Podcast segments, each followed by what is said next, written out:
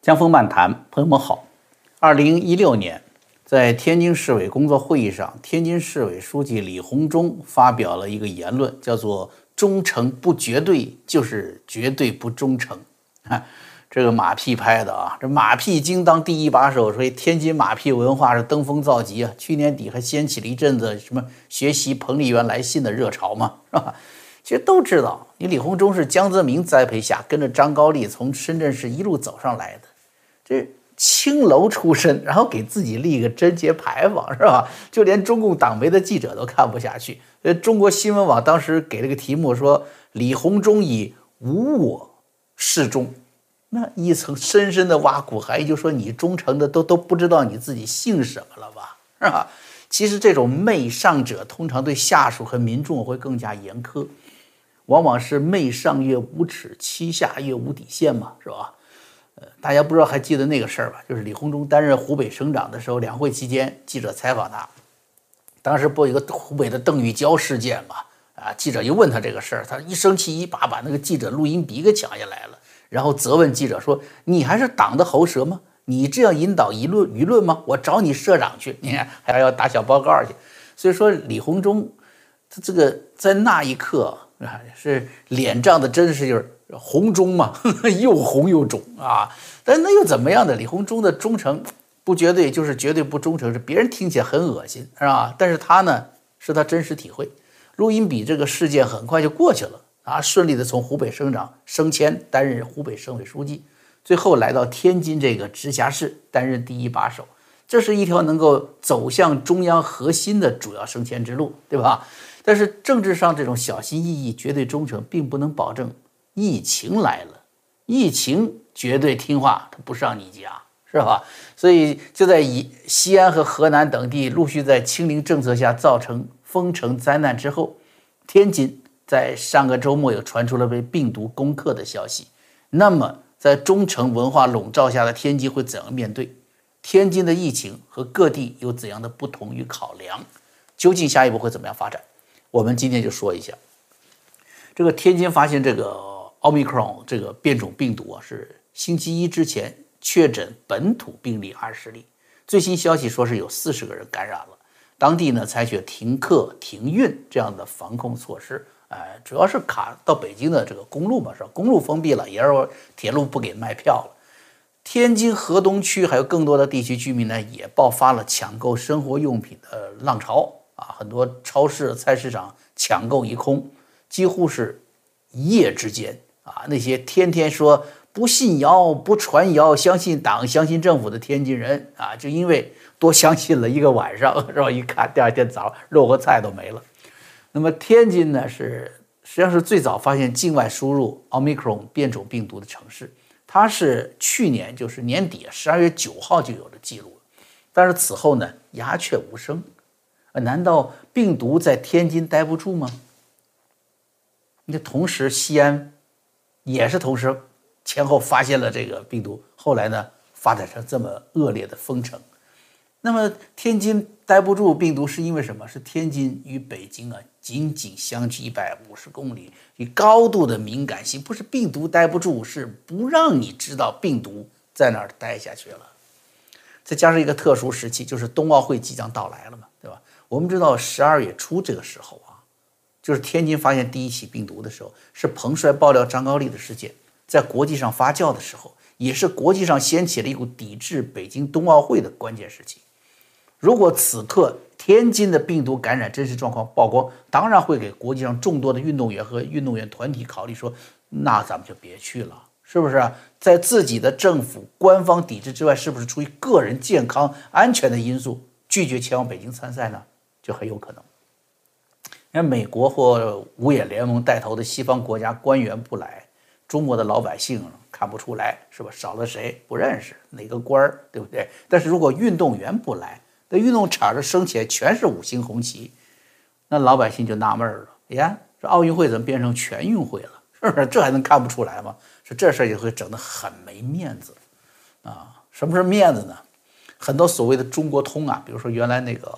澳洲的说是中国通总理陆克文，就这一类的啊，全世界到处演讲，说跟中共打交道就要给他们面子，如果说这个面子啊，就是人与人之间、国与国之间讲究的互相尊重的话，那你想，那这这不是基本的素养、文明世界基本的要求吗？人不就是应该彼此尊重，国家彼此尊重吗？中共为什么单独要求他给他面子，单独尊重他呢？慢慢就会发现，他们要的面子不是尊重，而是在一个具体的问题上，你要完全符合中共的宣传说辞，否则就是不给面子。也就是说呢，哎，他们要国际上要多几个，像美国的李鸿忠啊，加拿大的李鸿忠是吧？要对中共绝对的忠诚才是给面子。具体来说啊，你看台湾问题，强调一个中国，台湾是中国的一个省才是给面子；而西藏问题，达赖喇嘛分裂祖国，你得认这条才是给面子；而六四，西方大学课堂上不给说啊，说了也也没有坦克压人，也没死人，这才是给面子。否则，中共就不会在基本的国际原则上尊重你，啊，甚至他们也不需要基本的尊重，对吧？呃，你要是不给他面子，他会换上一个战狼的流流氓面孔来对待你不给面子的这个国际社会。那为什么中国的面子那么重要？重要到牺牲国家的体面的形象，重要到要跟国际惯例、跟国际规则去对抗呢？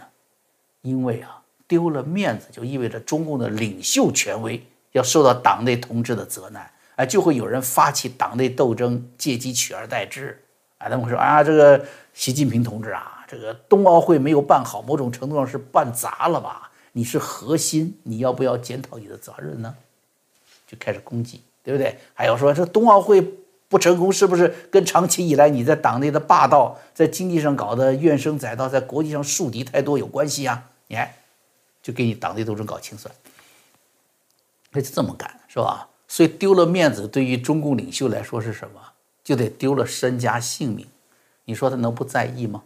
而对于中共来说，丢了执政威信，他跟西方民主国家政党不同的，西方政党丢了威信，你干不好下台别干了，是不是？但是在中国就不一样，中共太清楚，他建党百年就是杀戮百年，百年血债呀，丢了威信就丢失了跟随者。不光是下台的问题，是要被清算的。不仅是中共领袖，但是全党都要一锅端的，是吧？所以保冬奥会、保中共面子，在这一点上，天津和西安有了最大的不同。西安的这个防疫措施制定啊，内部消息已经透露出来。为什么搞那么厉害、搞那么严呢？为什么陕西省委书记要立军令状呢？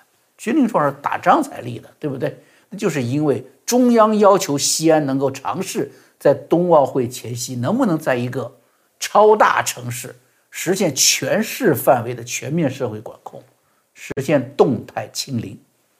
那等于是拿这个一千二百万西安人来练兵了啊！再说一下这个什么叫动态清零呢？西安一个区发现感染病例了，然后把这个区的人口啊全给赶走隔离啊，运到另外一个地区，那这个地区。清零了，是不是啊？这街上只有这这这只有猫啊狗跑的了。那么那么过去过去的那个区那个区不数字上来了吗？是不是？没关系，过段时间运回来，哎，那个区也清零了。这这就叫动态清零。有人说你是不是太荒唐了吧？是不是？我跟大家说哈，中共啊高层已经清楚病毒是一个什么，他们用传统的斗争方式手段呢消灭不了的敌人，他们也知道玩不转。他们之所以强调清零，不是说真的就要把病毒清零了，而是要把因为疫情导致的社会不稳因素清零，是要把党的干部队伍当中不够忠诚、不太听话的因素在这个机会清零。大家可以看看啊，在美国发生的这种极左吧，要运用疫情来操控社会的那个思路，就会更加明白了。政府的权力越大。他对民众操控的愿望和能力呢，就会越强。那么，西安一千两百万人口，市区常住八九百万，是位居全国十大城市之一的。因此，对于西安用极限手段，可以充分去测试政府的极限控制力，还有民众的极限耐受力。那，在这一场测试当中，显然中共一如既往的获得了满意的效果，是吧？人民如同羔羊一般被驱赶。但是，天津呢？天津比西安也就多出来两百万人口左右吧，啊，但这不是最大的区别，而在于西安是冬奥会疫情防疫的练兵场，而天津则是冬奥会的主战场，是前线了，因为叫做京津冀一体嘛。啊，西安你看位于秦岭啊啊渭北山脉之间，两个是两个山线夹着中东西两头，宝鸡潼关这么一卡，啊，相对是封闭的城市是独立的。天津呢，它是华北平原的中心。刚才说的京津冀就是北京、天津、河北，啊，一体化巨大的一个城市地带。尤其是北京与天津之间一百五十公里，开车两小时，高铁更是让什么？就是京津两地成了著名的叫什么？叫周末家园。而且很多在北京工作上班的，他把家呢安在天津，是吧？星期一去北京上班，星期五回家了啊，过小日子。两地的人员流动啊，可以说是上海一个中心、深圳一个中心之外的第三大啊人口流动地之一。天津如果有事儿，实际上北京已经沦陷。啊，不管这北京市政府有没有这么说，也不管中共他多么不情愿把数字公布出来，但实际情况咱们一分析就清楚了。中央电视台报道说，天津市疾病预防控制中心完成天津新增两例本土病例新冠病毒全基因组测试测序啊，分析比对说了，两例是本土病例，是奥密克戎变异株，但是这两两例本土病例跟天津市已经发现的境外输入病例。不能确认是同一传播链。换句话说呢，奥密克戎已经开始了在中国本土，在天津的社区内传播，不是境外输入的这条线，叫线状的传播，是吧？因为你是线状的，从外面哪条线、哪条船、哪个飞机下来的，你可以缩小这个防疫范围去查找这个途径。但是如果现在出现片状的，你本土的嘛，就是片状全面传播。那么天津这个情况对北京究竟影响多少呢？一月八号，天津市疾病预防控制中心副主任啊，姓张啊，张颖，他在新闻发布会上透露说，你说有一个病例是孩子，一直在天津地区学习，另外一个是成年人，他的工作地点在津南啊，家在南开区，十四天都没有离开过天津，也没有去过就是中高风险地区，那么就看出来了，本轮天津疫情呢。传播速度快，隐蔽性强，这穿透力强。然后这个张张主张副主任说了，病例之间的关系和传播链条上看呢，病毒至少传播三代。话还没说完，我跟大家说解释一下，这意味着什么啊？因为早期计算已经表明了，在英国哈，奥密克戎的病例呢，可能大概是三天翻一番，进入了宿主以后呢，它开始繁育，进入第二代。那么官员提到的病例说，至少在第三代了，那就至少繁衍在当地传播已经接近十天的时间了嘛。那么你想，我们刚才说的周末周末城市，对不对？天津上班，呃，北京上班，天津度假，天津过小日子，过周末，这个期间你十天的时间，北京大量的这种上演双城记的流动人口是已经回到天津的家，又返回北京，然后到北京的各个公司、国家机关上班去了。而且咱们说这个天津官员手里说的这个资料仅仅是检测出来的，还不止三代的呢。十二月九号就发现了境外输入了嘛？你们算的这个时间对不对？按照这个推论呢，从一月八号，呃，到现在，他这个讲话是一月八号，那现在又过了三天了。那北京应该什么也有了至少三代的传播了呀？啊，也就是说天津如果有事儿，北京就已经有事儿了。作为华北平原的经济中心。啊，天津的经济活动对于包括冬奥会的另一个比赛城市，不是河北的张家口嘛，都是河北的嘛，它也有直接辐射作用的。啊，很多的天津的工程师啊，啊，工程队啊，甚至是吧，不都到张家口去修赛道啊？啊，所以这个天津的这个处理啊，绝对不是像西安那个做法了，绝对不是西安这样下军令状的模式。清零的防疫政策显然是受到最大挑战。为什么这么说呢？还有三个星期就冬奥会了，二月四号开幕嘛，对吧？那各国运动员是不是现在该订票的该该该订票的订票，该办签证的办签证了？决定是否前来，那有些还要提前来，加上要熟悉赛道嘛，要搞预热嘛，有条件的要提前来。那么只有一到两个星期的准备时间，这个时间，即便采用极端的清零政策，也达不到天津全市覆盖，用西安那种办法把人拉走，啊，再过段时间再拉回来，不可能了。更何况刚才说了，关键是北京和它的这个郊区延庆赛区已经无法从奥密克戎的阴影中一身轻走出来了。北京此刻你要再用像天津一样，你天津封城，北京封不封？对吧？你北京不封不科学吧？天津的人已经到你那边去了呀，所以北京封不封？不可行。所以大家可以观察哈，就是西安市呢是从一开始就高喊全面清零，全呃全员核酸检测。病例达到一百二十七例阳性确诊的时候，就十二月二十二号正式宣布全面封城措施的。天津宁，大家观察一下，目前只发了告市民通知书，啊，就说大家洗手，注意搞卫生啊，劝说大家去做全民检测检检测。那么媒体报道说是坚持清零，可以说是什么？是政策影响力的延续。你要注意到，天津市领导没那么说呀。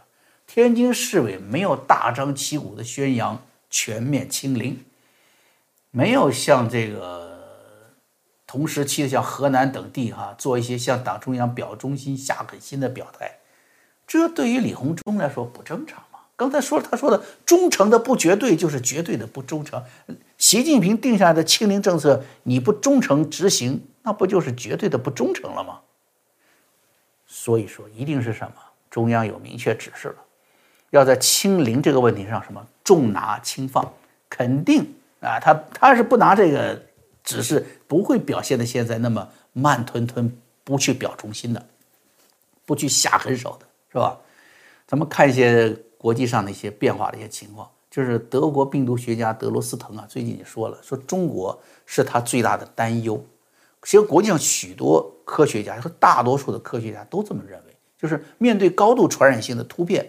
零容忍政策是一定失败的，尽管你执行严格的检疫和封锁制度，病毒的传播是无法阻止的。那么上个周末我跟大家说过了，国际组织已经把中共的清零政策归结为二零二二年最大政治风险，排名第一。那为什么会这么排名说的这么危险呢？首先，你看。这种所谓叫全全面的核酸检测，在中共这种缺乏专业管理、民众又在恐慌心理下进行的大规模检测，人挤人，人挨人，对不对？他人之间没有那么足够的这个场地和空间，允许你不紧不慢的接受检测呀。这本身就是巨大的隐患。你想想，几百、数以百万计，甚至上千万人的人去做检测，怎么可能这么大的宽裕的场地呢？西安已经公开透露了，说已知确诊病例当中一半以上是在核酸检测过程中感染的。那么你说这种全民排查的方式本身什么就应该迅速喊停，不能再做了，对吧？其次，巨大的社会成本导致中国社会政治和经济的基本盘多了很多不确定因素。嗯，很多公务员发不出工资来了，你现在这么一折腾，让他再去折腾老百姓，他说不干，老子反了，会不会这么样子？会加速崩塌。还有一点非常重要，就是目前西方社会啊，就是你你现在你在西方很多它科学发达的多的这种呃医学科技前提下，它也没有完全有效方法来对付新一轮疫情嘛。世卫组织总干事谭德赛半个月前发表讲话就说了，即便是打了疫苗，或者是感染过新冠病毒康复的人群，依然会感染奥密克戎变种。国际社会采用的是全民免疫的方式，就是让更多的人遭受感染，然后扛扛过去，扛过去活下来，有了抗体嘛。社会上有了抗体的人群越多，这个社会抵御类似病毒的能力就会越强，就会减轻一种压力。什么压力呢？突然一下社区大爆发，很多人同时病倒了怎么办？医疗资源枯竭，医疗资源崩溃，减少这个可能性。但是中国这个方法目前在世界上独一无二，啊，就是强迫人群躲避病毒，别人迎着病毒去，然后产生抗体，它是躲避病毒，而且是在科学证明你无法躲避的情况下强行躲避。咱们就不算次生灾难带来的这个灾害死亡了，你看这个奥密克戎病毒，就致死率是非常低的。西安卫生当局他自己登记的感染病例到现在是不到两千例，目前为止没有一个人死于感染这种病毒的。但是呢，你搞全城封闭，极端的防疫，糟糕的生活环境，正常的医疗护理却停顿了，那就造成了现在都无法统计的死亡。而且真的要来一场跟奥密克戎一样的高传染率，然后死亡率有高致死率的这么一个变种，那中国就惨了。完全不具备群体免疫力的中国民众，你跟那些海外世界上普遍具有了抗体的世界其他国家的民众相比，那生存能力就会天壤之别呀。德国病毒学家德罗斯滕文章写到说，大流行病爆发以来，中国国内感染人数极低，通过感染获得自然免疫力的人口比例远远低于其他国家，说这是最难预料的结局。一句话，封锁本身远比病毒更可怕，啊，所以我我个人呢，今天做这个节目啊，其实与不少我这几天看了与不少评论的想法呢不一样。我认为天津这一次爆发，虽然数字远远没有真实反映出真实情况来，但是我觉得中共未必会延续恶劣如西安的那种封城的极端防疫政策。对于清零，也许目前也只停留在宣传上和党媒上，实际在政策执行面上应该是有所缓解。啊，说不定全民核酸核酸检测的这个安排也会慢慢停下来啊。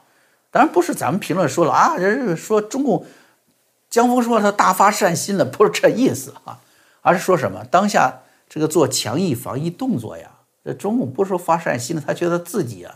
越这么做，他越危险了，啊！第一，你看民众官员的反弹和不稳定因素更高了；第二是全员核酸检测的这个社会管理方法技术手段没有明确提高之下，会造成大规模新一轮交叉感染。这个我们刚刚都说过了。第三个也提到了，就是面子，中共是要冬奥会的面子的，现在你搞封城啊，反而更丢面子。为什么说呢？西安十二月二十三号开始封城。现在已经过去三个星期了啊，才开始说，呃，宣布有条件解封，是吧？那么冬奥会还有三个星期就开了，但实际上只刚才说了一到两个星期的实际操作人时间，人家要要来不得提前订票报名，还得预热嘛，是吧？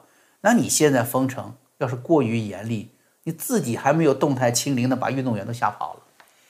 中国老百姓他这个感觉跟西方人得了真相的人不一样。啊，中国老百姓有糊是有糊涂的，是没病的搞出病来了，还就跟着相信政府，还喊着共产党好呢。那外国人不同，他一看这报纸上一登你这个动作，哎呦，那你的疫情非常严重啊，是吧？你不严重，你能搞这么极端的动作吗？那就真的不来了，是不是？他不来了，运动员都不来了，那不是会给国际上造成这个更大你的疫情动作造成更大恐慌，把更多的运动员赶跑了，你不会丢失更大的面子吗？所以我说呢，目前天津的情况啊，就只是什么封堵对外交通，主要是卡断与北京的交通，如同呢就是西安与河南那样子啊，像什么痛下杀手的这种整个区域的驱赶、强迫隔离啊，我认为是不会采用了，啊，当然这是我一个大胆的猜测，是吧？大家可不要因为说我我这么说了，就就连该准备的生活用品都不都不准备了，嗯，这是因为什么？就是个特殊的时间点。然后天津这个特殊的地理位置啊，让天津的疫情防疫啊，就也许能够成为改变中共极端防疫措施的一个转折点。问题关键在于习近平如何评估这个事儿。如果冬奥会能基本开完，这收场的基本上还还算还算能收场，这至少可以抵消多少他的这个战友们对他疫情防疫措施的适当的指责和攻击。啊，如果说这边还算完整，那边攻击少了，这是不是对于他二十大连阵的宏图大计来说呢，是更好的保障呢？好，江湖漫谈，我们节目做到这儿，我们明天再见。